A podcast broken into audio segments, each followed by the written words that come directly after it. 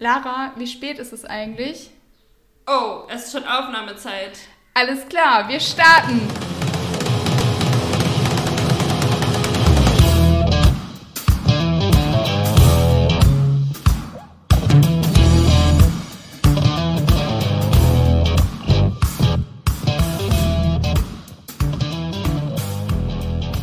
Es ist Montag, es ist eine neue Woche und es ist auch eine neue M-Pod-Folge, die ja jetzt hier neu aufgetaucht ist. Aber wir haben auch was ähm, anderes dabei und zwar bin ich heute nicht mit Lara, so wie sonst im Studio, sondern wir dachten uns, hm, M-Pod, irgendwie hat sich das jetzt schon so eingespielt. Äh, Lara und ich machen das und dann kommt irgendwann so ein Interviewgast zugeschaltet und den müssen wir dann aber ganz schnell wieder nach 10 Minuten abwürgen, damit wir bloß nicht zu lang werden. Aber wir dachten uns, nee, wir machen das jetzt mal anders. Wir wollen den Interviewgästen mehr Raum geben. Das sind so interessante Personen. Wir wollen uns ein bisschen länger mit denen unterhalten und uns nicht immer so abhetzen. Ja, und deshalb ähm, bin ich heute nicht mit Lara hier, sondern mit Jonas. Ähm, Jonas Grabbet, unserem neuen Vikar in der Matthäusgemeinde. Hallo Jonas, schön, dass du da bist. Hi, ich äh, freue mich auf jeden Fall, dass ihr mir so viel Raum gegeben habt, weil ich mich auch wie eine interessante Person fühle. Hast du gerade meinen Nachnamen äh, abgelesen? Nee. Ähm, na krass. Ich finde, das ist immer so ein, so ein Ding, man, man, wenn man neue Leute kennenlernt, dann merke ich mir immer den Vornamen. Und in dem Moment, wo dann die Vorstellung kommt, hatte ich schon ein, zwei Mal diesen Moment, wo ich dann panisch überlegt habe, wie, wie hieß die Person mit Nachnamen. Aber dann äh, bist du deutlich professioneller als ich. Ja, also es geht, also ich merke mir halt entweder beide Namen oder nichts von beiden. Könnte mir auch vorstellen, dass du dann so eine höhere Trefferquote wenigstens hast mit deiner Methode, dass du die Leute immer noch direkt ansprechen kannst und ich muss dann halt immer sagen so, ah, hey, du, schön dich zu sehen, schön, dass du da bist. Ja. Nee, ich äh, ja, tut jetzt nichts zur Sache, aber ich bin besser im Gesichtsmerken als im Namensmerken. Ähm, und das, ja, da müsste man nochmal dran arbeiten sage ich mal. Ich freue mich, dass ich hier sein darf. Ja, ich freue mich, dass du zugesagt hast und dass du hier bist. Ähm, ich habe dich ja jetzt schon ein, zwei Mal tatsächlich in Real Life gesehen und kenne dich schon so ein bisschen, aber ich glaube, das geht den meisten HörerInnen dieses Podcasts anders. Ähm, kannst du dich vielleicht kurz vorstellen? Wer bist du eigentlich? Äh, woher kommst du? Wie alt bist du? Ich stelle mich kurz vor. Ich ähm, bin Jonas Krabbet, habe auch einen zweiten Namen, ähm, den ich eigentlich nicht so oft erzähle. Äh, die, meine Dienstmail, ich habe jetzt eine Dienstmail, ähm, die hat den aber dankenswerterweise äh, gleich mit reingenommen, sodass ich jetzt zum allerersten Mal in meinem Leben mich mit meinem zweiten Namen auch noch öffentlich vorstelle. Ich heiße Jonas Nathanael Krabbet, aber für alle, die mich in der Gemeinde treffen, heiße ich Jonas Krabbet. Ähm, ich bin 27 Jahre alt. Ich komme ursprünglich aus Schleswig-Holstein, genau wie du, ja, habe ich äh, jetzt auch schon herausgefunden. Das ist gut. Ähm, das schönste Bundesland der Welt, heißt es immer in so einem Radiosender bei uns, aber jetzt kein, ich möchte hier keine Diskussionen anfangen.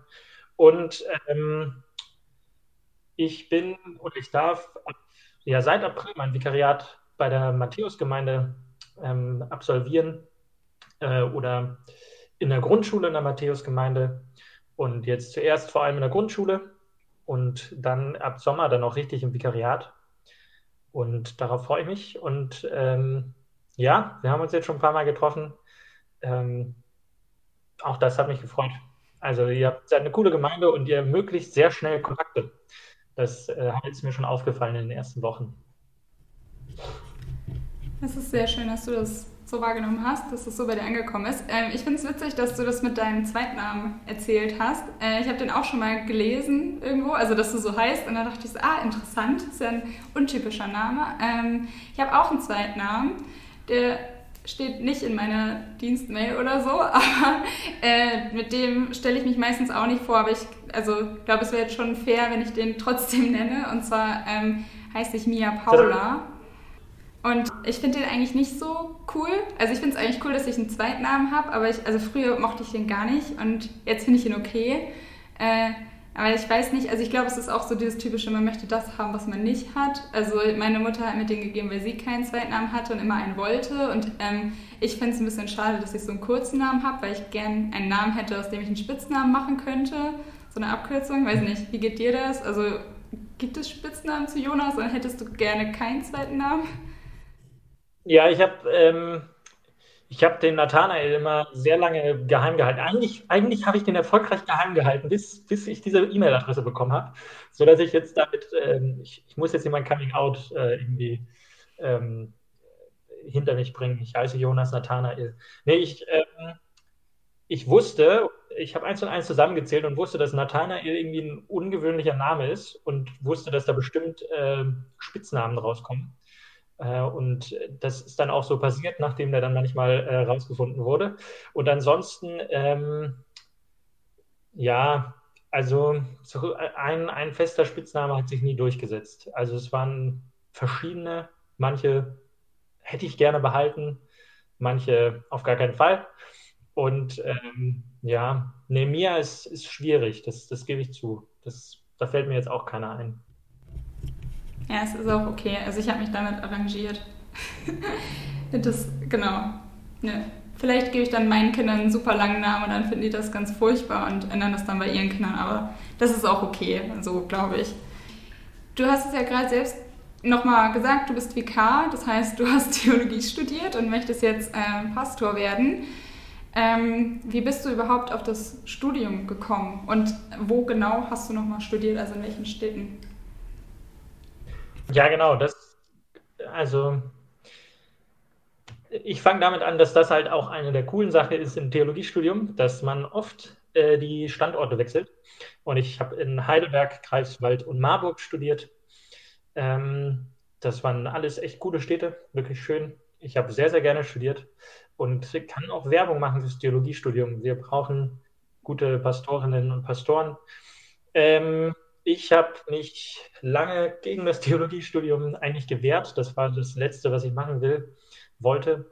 Ähm, mein Papa ist Pastor und meine Tante ist Pastorin und mein Onkel ist Pastor.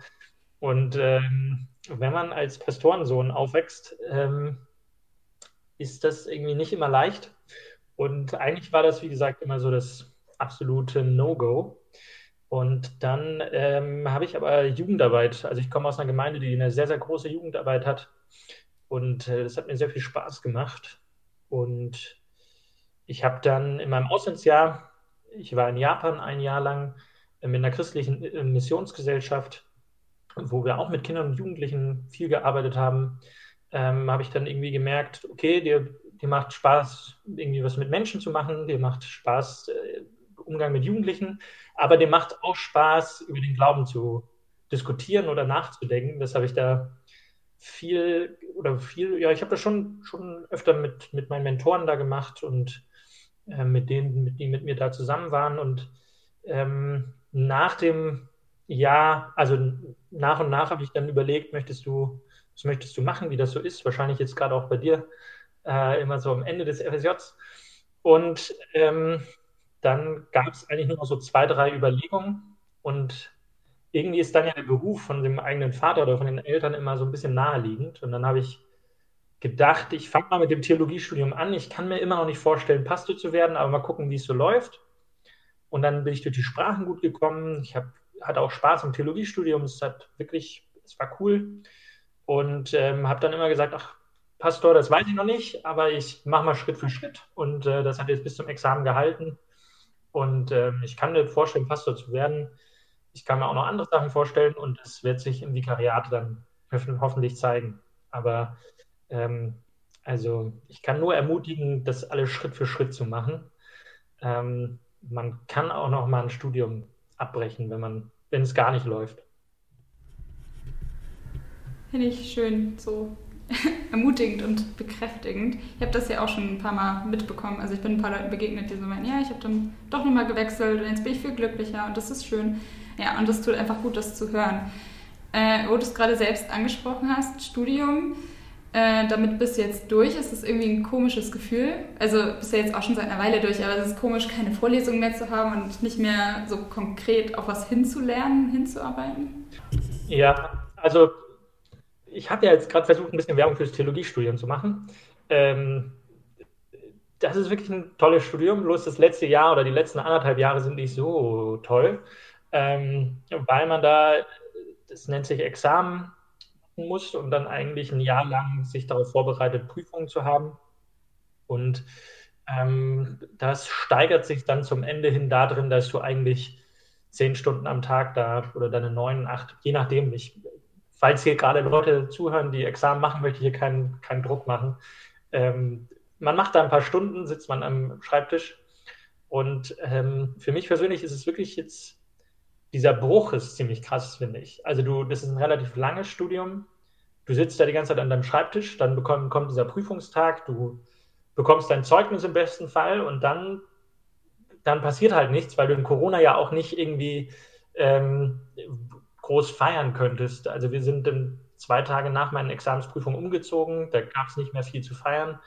Und seitdem ist eigentlich, also was für mich komisch ist, ist dieses Ding, das Leben jetzt auch mal wieder zu genießen. Also zu sagen, ach komm, jetzt ist 14 Uhr, ähm, du machst jetzt einfach mal eine größere Mittagspause, weil das, ähm, das hat man sich nicht so richtig zugestanden während dieses Jahres. Und ich habe es auch noch nicht richtig realisiert, dass jetzt äh, das Studentendasein so ein bisschen hinter einem liegt. Vor allem, weil ja auch Münster, also du triffst ja nur Studierende. Also das ist, ähm, ich glaube, der Bruch oder dieses Realisieren wäre größer gewesen, wenn jetzt nach, keine Ahnung, ähm, mir fallen jetzt nur Studentenstädte ein, wenn man nach ähm, Reda Wiedenbrück gegangen wäre. Aber ähm, ich bin nun mal in Münster und bin da sehr froh drüber. Und äh, da wird es wahrscheinlich noch ein bisschen dauern. Vor allem, weil das Studium auch cool ist. Ja, weil das Studium cool ist. Äh, hast du schon nochmal Flagge bekannt? Findest du das Theologiestudium cool? Würdest du es weiterempfehlen? Nein, Spaß. Ähm, apropos Lernen und äh, ja, Disziplin äh, ist ja irgendwie gerade aktuell auch nochmal so ein Thema. Jetzt ähm, im Frühjahr schreiben ja auch viele, Schu äh, viele Länder und viele Schüler in Abitur. Und ich habe mich da ein bisschen zurückerinnert gefühlt, weil ich letztens so ein Flashback hatte, ähm, wo ich letztes Jahr so vor meiner äh, Prüfung war und ähm, da war ja der erste Lockdown mit Corona und dann ähm, war ich so ganz motiviert, was neu zu lernen, wie das damals viele waren. Danach habe ich jonglieren gelernt und dann war da so ein Video, wo ich ganz stolz, da konnte ich das dann gerade so ähm, jongliert habe und dann habe ich das halt so an ein paar Freunde geschickt und dazu geschrieben, so ja, wenn morgen die erste Abi-Prüfung startet und, und, man sich dann schon mal auf seine nicht akademische Karriere vorbereiten muss. Ja. Während des Abiturs gemacht.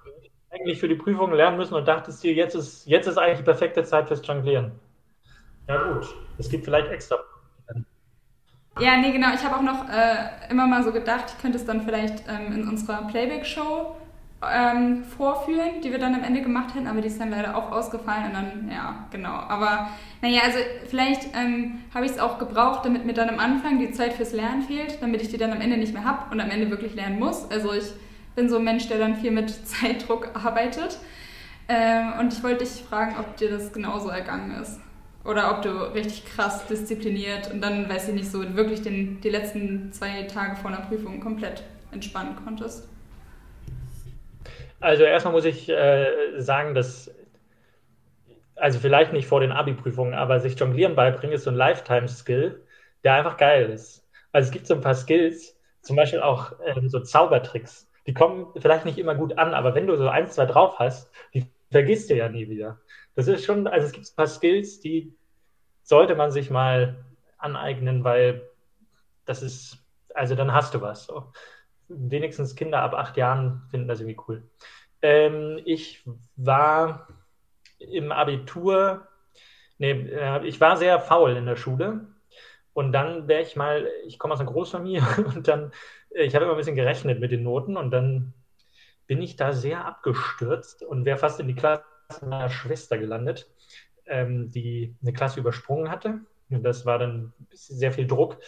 Und das hat mir ähm, so einen Horror gemacht, dass ich von da an äh, gelernt habe und seitdem echt immer fleißiger wurde und mittlerweile ein Typ bin, der für sein, im Studium immer sehr viel gelernt hat und auch sehr früh damit angefangen hat.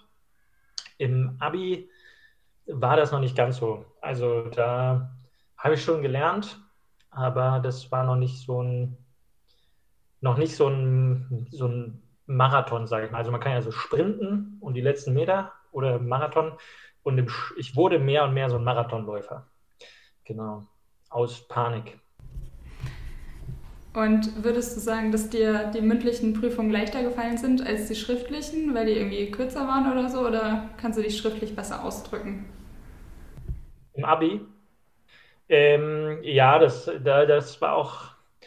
Äh, ich ich, ich habe mich wirklich sehr, sehr viel für die Mathematikprüfung äh, vorbereitet. Ich habe da wirklich einen Ordner gemacht, ich habe mich da reingehauen, habe ein Jahr lang, da war ich wirklich ähm, Marathonläufer, mich mit dem Besten der Klasse getroffen um dann grandios zu scheitern. Ich habe, glaube ich, fünf Punkte geschrieben in Mathe. Das war, ähm, da habe ich auch, da ich auch irgendwie, also habe ich, hab ich auch jegliche Mühen dann auf einmal gedacht, ja, was soll das eigentlich hier? Ähm, deswegen waren die schriftlichen, ähm, waren teils, teils. Und mein Abischnitt hat sich tatsächlich ähm, sehr rapide, äh, also wie sagt man das, ist besser geworden durch die mündlichen. Also ich habe zwei mündliche gehabt ähm, eine, das war so eine, ist auch egal. Ich habe zwei mündliche gehabt und die liefen sehr gut. Ähm, und da war bestimmt auch Glück dabei, aber du merkst es ja schon in unserem Gespräch. Ich habe einen übersprudelnden Charme, wenn, man, wenn wir miteinander reden. Ähm, da, da konnte ich nur gute Noten bekommen. Nee, das, nein. Ja, aber also ich hätte dich äh, auch so eingeschätzt, dass das Mündliche jetzt nicht unbedingt schwer gefallen wäre, was ja auch gut ist. Also eine Stärke ist, wenn man reden kann, genau, und sich verständigen kann. Mir ging das auch so. Ich fand die Mündlichen auch besser. Oder es war irgendwie ja. angenehmer. Ja, ich war auch mündlich in der Schule immer besser. Also war jetzt auch keine große, kein großer Unterschied, aber ähm, also nee, mündlich war besser. Und deswegen bin ich jetzt auch ehrlich gesagt froh, dass ich, äh, also ja, okay, ich bin aus vielen Gründen froh, dass ich nicht in diesen Online-Unterricht wirklich reingerutscht bin. Aber ähm, weil man da ja jetzt auch ja, einfach nicht so viel mündlich machen kann. Was waren deine Lieblingsfächer, wo du so deinen dein Schnitt nach oben gehauen hast, die so raus. Gab es so Rausreißfächer bei dir? Äh, nee, also so würde ich es nicht nennen. Also ich äh, muss, also ja, ich habe also ich jetzt nichts rausgerissen direkt damit, aber ähm, es war, also ich hatte Bio im mündlichen ähm, Abi äh, und da, da war ich richtig froh drum und weil das einfach so reines Lernfach ist und irgendwie so einfach und verständlich und dann konnte ich das einfach alles auswendig lernen und dann hatte ich dann eine, ähm, ja, meine Prüfungsfragen und hatte irgendwie so diese halbe Stunde, um mich darauf vorzubereiten, dachte so, ja, es ist so, es ist so einfach. Also, nein, das nicht, also das dachte ich nicht in dem Moment. In dem Moment hatte ich ganz schön Panik, trotzdem, aber es war alles machbar und es war alles irgendwie gut machbar und das ist einfach schön, wenn man dann auf so bekannte Strukturen zurückgreifen kann. Ja, Naturwissenschaften waren nicht meins. Also Mathe, das war wie gesagt äh, ein ganz, also es nagt heute noch an mir, wie wie der Beste in der Klasse, auch vor meinen Augen. Der hat irgendwie zwei Stunden vorher abgegeben. Und ich saß mit ihm da und habe gedacht, ich habe jahrelang mit dir gelernt. Aber uns trennen einfach Welten an diesem Punkt. Und ich war immer noch an Aufgabe 1. Das war echt ein Schlag ins Gesicht. Naja. Ja, das ist wirklich ein bisschen belastend. Aber also, jeder hat andere Stärken. Ja. Ich weiß ja nicht, wie wie, was für ein starker äh, Verfolger unseres Podcasts du bist, aber ich gehe jetzt einfach mal davon aus, dass du in der Vorbereitung auf die Folge jetzt schon alle Folgen gehört hast. Deswegen weißt du sicherlich, ähm, dass wir immer ein bisschen nochmal über die Menschen und ihren Bezug zur Gemeinde reden und deshalb ähm, wollte ich da mit dir auch nochmal drüber sprechen.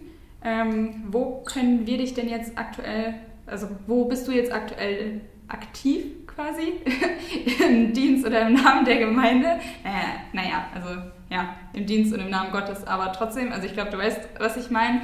Und ähm, ja, wo wirst du noch aktiv werden? Wo kann man dich dann noch erleben und sehen? Ich bin ähm, aktiv im Namen Gottes. Äh, bin ich in, nee, ich, ja, das ist so ein bisschen das Ding. Ich, ich finde, dass, also ich bin sehr froh, bei der Matthäus-Gemeinde gelandet zu sein, weil die Matthäus-Gemeinde also da, da reichten mir jetzt schon ein Monat Eindrücke, ähm, unheimlich viele Aufgaben hat oder Gruppen hat, wo man sich engagieren könnte. Ähm, Im Moment bin ich nur ähm, beim Freizeitteam dabei. Ich darf auch mit dir zur Jugendfreizeit. Es wird bestimmt cool. Und ähm, wir suchen gerade einen Hauskreis. Ich bin im Gottesdienst dabei. Ähm, ich weiß nicht, irgendwann mal werde ich bestimmt auch mal predigen. Da steht jetzt aber noch kein Termin fest. Und dann wird sich, glaube ich, einfach mit der Zeit, wenn auch dieses Corona äh, irgendwann mal vorbei ist, dieses Conora, ähm, dann gucke ich einfach mal, was noch so, so passiert. Also geplant ist ab Sommer dann auch das Vikariat in der Gemeinde nochmal deutlich zu vergrößern. Ähm, aber ich, ich, schaue einfach mal, welche Türen sich dann noch öffnen. Also irgendwann mal werde ich dann wahrscheinlich auch nochmal Kasualien, also Beerdigungen oder sowas dann lernen müssen. Dafür ist ja ein Vikariat da. Aber ähm, ich freue mich auf äh, viele verschiedene Gruppen, wo ich mal oder wo ich, wo ich mal mitmachen kann. So, also mal schauen. Genau.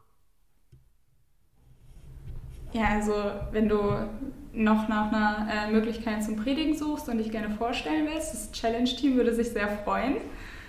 Genau, und da äh, stehst du eventuell auch schon auf der einen oder anderen Liste für die ah. Planung. Genau, das ist sehr cool. Und wenn du schon so krass jetzt ähm, die ganzen letzten Folgen gehört und verfolgt hast, dann weißt du bestimmt auch, dass äh, es in so einer klassisch normalen Import-Folge auch immer ähm, so einen kleinen Bibeltalk gibt. Und ja, wenn, also dadurch, dass wir jetzt die Folge hier allein machen, ähm, machen wir auch diesen, dieses Gespräch zusammen. Und ähm, ich habe dafür das Buch Jona rausgesucht, weil ich ähm, in der Vorbereitung auf unsere Folge ähm, nochmal mir deinen Namen angeguckt habe. Und ähm, ja, Jona, Jonas liegt ja jetzt nicht so weit auseinander. Äh, und ja, deshalb dachte ich, dann nehmen wir das. Übrigens, äh, ich habe gelesen, dein Name bedeutet Taube oder Zeichen von Gott. Das finde ich ist eine sehr schöne, sehr schöne Bedeutung. Ja, wusstest du das schon? Vermutlich, oder?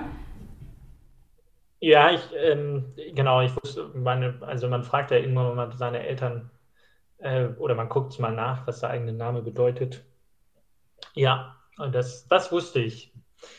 Ähm, und äh, der heißt Jonah ben Amitai oder Sohn des Amitai und Amitai heißt äh, Treue des Treue Gottes, glaube ich. Das weiß ich, weil ich so gut in Hebräisch bin. Nee, ich, äh, wir haben schon irgendwann drüber geredet. Ich äh, musste da eine Prüfung drüber machen und das ist irgendwie so hängen geblieben im Examen. Ja, ist auch kein Wunder, wenn man sich da zehn Stunden pro Tag mehrere Wochen lang drauf vorbereitet. Es ist auch gut, wenn die eine oder andere Sache hängen bleibt. Vielleicht ja, es ist auch einfach ein gutes Zeichen und wäre sonst ein bisschen beunruhigend, wenn jetzt alles sofort wieder weg wäre. Mein Hebräisch ist nicht so gut, also man muss ja im Theologiestudium Hebräisch äh, lernen. Und dann haben ich und ein Freund, der, wir beide hatten Jona, wir haben einfach Jona auswendig gelernt, das war unsere Taktik, sodass ähm, man in dieser Prüfung, wenn man was übersetzen muss, einfach, einfach äh, droppen kann, was man weiß. Und äh, dann haben wir monatelang dieses Buch einfach, einfach Wort für Wort auswendig gelernt. Das war unsere Taktik, um uns rauszu. Wow, nicht schlecht. Okay, es sind vier Kapitel. Ja, also wenn du schon mal auswendig gelernt hast, ähm, kannst du ja vielleicht noch äh, einmal ganz kurz zusammenfassen, worum es in dem Buch geht und was überhaupt die Story ist. Ähm, weiß ich leider nicht. Nee. Ähm, ja, Jona ist äh, Prophet und soll ähm, über Ninive, die Stadt, ähm, die Israel auch vernichten wird, ähm, das Unheil ansagen sozusagen. Ich habe hier Luther, Unheil ist so ein altes Wort. Ähm, und möchte das aber nicht, weil er Angst hat von, vor der Größe der Stadt und weil verschiedenen Gründen und rennt dann weg und äh, möchte, also flieht vor Gott, macht das auf einem Boot. Ähm, Gott schickt einen Sturm. Äh, Jona erkennt, dass äh, der Sturm wegen ihm, wegen seiner Flucht ähm, passiert, lässt sich von den Männern auf dem Boot ins Wasser werfen und wird von einem großen Fisch, um, ein Wal, kennt vielleicht äh, manche, ähm, wird er dann gefressen, ist da drei Tage in diesem Wal, ähm, dann betet er dort, wird ausgespuckt, redet gegen Ninive, das Unheil und Ninive bekehrt sich. Und dann passiert die große Überraschung ähm, Jona ist nicht irgendwie happy darüber, dass Ninive gerettet wird, weil die sich ja bekehrt haben, sondern er ist total sauer und sagt, hey, warum, warum vernichtest du Ninive jetzt nicht? Und ähm, dann lässt Gott, das ist irgendwie so eine komische Geschichte, Gott lässt so eine Pflanze wachsen, damit Jona ähm, Schatten hat vor der stechenden Sonne, weil es da extrem warm ist. Die Jona ist dann freut sich über die Pflanze, die Pflanze verdorrt, Jona ist total zornig, beschwert sich darüber bei Gott und ähm, Gott sagt, du bist sauer über die Pflanze, die du nicht gemacht hast, ähm, für die du nicht gesorgt hast ähm, und bist dann sauer auf und, und findest das okay. Und äh, jetzt bist du auf mich sauer, ähm, obwohl ich Ninive, also Mitleid mit Ninive habe, obwohl ich mich im, also alle Menschen in Ninive kennen und jeden Einzelnen geschaffen habe, jede Einzelne. Und dann ähm, ist das Spannende, dass Jona mit einer Frage endet und gar nicht irgendwie mit, einem, mit einer Antwort von Jona, sondern ähm, Gott stellt da die Frage und dann ist das Buch zu Ende. Danke für diese super Zusammenfassung. Sehr, äh, ja, sehr umfassend, sehr eindrücklich. Ähm, ich finde das Buch richtig krass. Also ja, auch gerade was du meintest, so voll spannend. Es endet mit einer Frage und irgendwie ist da auch so viel Inhalt auf recht wenig Text. Also was da passiert, es ist einfach viel Geschichte. Ähm, ich habe mich am Anfang immer gefragt, oder also frage ich mich auch immer noch, ähm, so, äh, warum will Jona diesen Auftrag eigentlich nicht ausführen. Und ich ähm, bin mir nicht ganz sicher. Also er, er flieht ja dann vor Gott und ähm, genau, macht sich nicht, also geht er auch quasi straight in die falsche Richtung.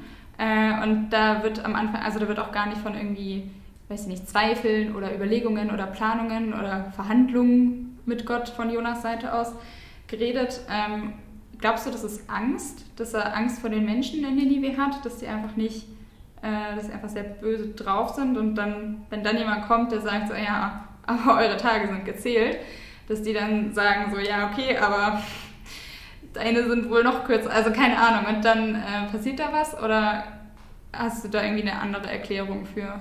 Oder ist einfach von dieser Gottesbegegnung selbst so geflasht und weiß nicht mehr in welche Richtung?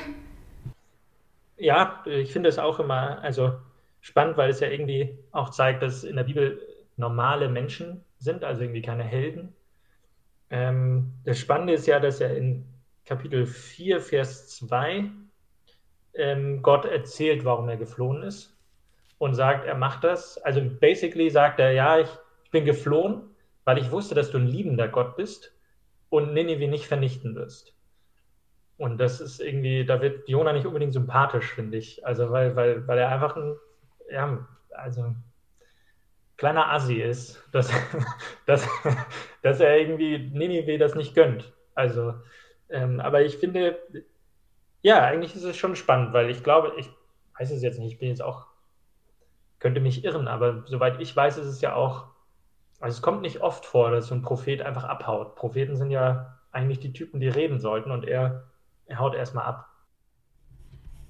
Ja, das stimmt. Aber das ist ja auch was, was irgendwie öfters so also auftaucht, dass äh, Leute nicht im ersten Moment direkt so sagen, so hey, super, ich wurde berufen, ich habe richtig Bock. So bei Mose zum Beispiel, wo dann äh, der sagt so, ja, kann ich Aaron für mich reden? Ich möchte das gar nicht so gerne. Ja, ich möchte das hier mal äh, rüberschieben. Aber genau, äh, wir sind ja beim Buch Jona. Bist du jemand, der in seiner Bibel malt und sich Verse markiert? Und gibt es einen Vers, den du dir da markiert hast, weil du den krass eingängig findest, fandest? Ähm, nee, ich, ich hatte es früher gemacht, aber ich bin wirklich nicht künstlerisch gut und dann sehen meine Bibeln immer schlecht aus. Ähm, ich finde tatsächlich, vielleicht habe ich es ein bisschen kompliziert eben gerade erzählt, aber diese Anschlussfrage von Gott, also dass wir uns manchmal über so Kleinigkeiten beschweren und sagen, boah, wie unfair ist das ja eigentlich gerade. Und dass wir irgendwie an einen Gott glauben, der ja der, der Vater von allen ist. Also der also wirklich jeden Einzelnen, jeder Einzelne gemacht hat und kennt ähm, und viel mehr in der Materie drin ist und irgendwie auch mehr mitleidet, als wir das irgendwie könnten. Und das finde ich schon, ähm, also ich finde, wer jetzt keinen Bock hat, die ganze Geschichte zu lesen, würde ich vorschlagen, lies einfach die letzten zwei Verse. Und das finde ich irgendwie eine coole Parallelis Parallelisierung. So. Oder Nebeneinanderstellung. Weißt du, was ich meine? Ja, ich finde, das ist äh, auch sehr, ja, irgendwie hoffnungsspendend und einfach irgendwie nochmal so ein Zuspruch. Also, dass, äh, ja, dass er Mitleid mit denen hat und dass er ein barmherziger Gott ist. Womit wir ja auch wieder so ein bisschen, okay, nicht wieder, aber womit wir ähm, bei der Jahreslosung so ein bisschen entlang schaben. Thema Barmherzigkeit. Seid barmherzig, wie euer Vater im Himmel barmherzig ist. Ähm, ich habe, äh, also ich finde ehrlich gesagt, dass es ein bisschen nach einer Ausrede klingt, äh, ich bin nicht künstlerisch begabt und deshalb male ich nicht in meiner Bibel. Also auch, auch wenn du sagst, dass du nicht begabt bist, dann traue ich dir trotzdem zu, mit einem Textmarker irgendwelche Verse bunt hervorzuheben. Ähm, ja, ich mache das auf jeden Fall gern und ich habe mir aus Kapitel 1, äh, Vers 6 angestrichen. Da sind die auf dem ähm, Boot und es ist ein, ja, es ist der Sturm äh, kommt, der Zorn Gottes, dass Jonas sich da jetzt irgendwie verkrümeln will, entlädt sich. Und dann ähm, sagt der Kapitän zu Jona, was liegst du hier herum und schläfst? Los, steh auf und ruf zu deinem Gott um Hilfe. Und das fand ich so eindrücklich irgendwie. So, ja, hier ist ein Problem und weiß nicht, also du bist nicht aktiv an der Lösung beteiligt und auch nicht an diesem offensichtlichen. So, ja, äh, ja, ruf einfach Gott zu Hilfe und bete jetzt mal gefälligst. Das finde ich so cool, weil das irgendwie die Dringlichkeit der Situation veranschaulicht und auch das einzig Richtige, was man in der Situation tun kann. Ja, vor allem, ich, also ähm, es gibt so einen, so Theologen, Timothy Keller heißt er, und der hat gesagt, ich kenne euch alle nicht, aber ich weiß, dass ihr mehr beten solltet. Und so fühle ich mich eigentlich auch immer. Ich bete eigentlich gefühlt immer sehr wenig. Und ähm, das Spannende ist ja auch, dass es hier Leute machen, die eigentlich nicht an Gott glauben.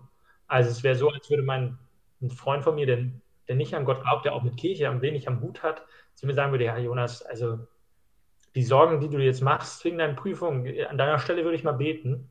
Also das irgendwie, also das zeigt mir manchmal so einen Spiegel, wie ich mich fühle. So, eigentlich sollte ich mal beten, aber ich mach's, mach's, mach's zu wenig. Ja, das kann ich gut nachvollziehen. Also da kann ich mich auch selbst mit identifizieren. Äh, finde den Satz, den du gerade gesagt hast, sehr cool. Ich kenne euch alle nicht, aber ich weiß, ihr solltet mehr beten.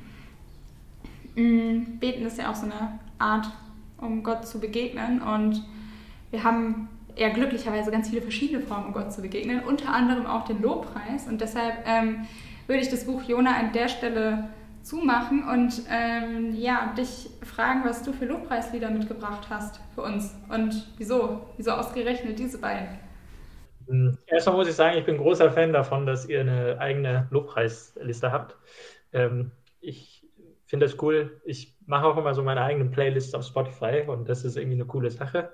Ich habe ähm, zwei Lieder mitgebracht, die äh, mir durchs Examen einfach geholfen haben. Also irgendwie beide gehen darüber, dass Gott alles in der Hand hat und dass Gott jemand ist, dem ich gerne meine Sorgen, meine Ängste in Prüfungssituationen, aber auch im Alltag geben kann und er ähm, das hat, in der Hand hält und da auch darüber also regiert, also darüber mächtig genug ist. Ähm, das eine heißt Rain Above It All von The McClures, heißt es, glaube ich. Kenne auch kein anderes Lied von denen, aber Rain Above It All. Und das andere ähm, ist äh, Cast Your Cares von Gufna B. Ähm, beide haben wir jetzt, ja, bei so einem Gottesdienst, den wir jetzt öfter mal über YouTube gehört haben, habe ich die kennengelernt und habe die dann echt viel gehört. Also ähm, hört es euch mal an.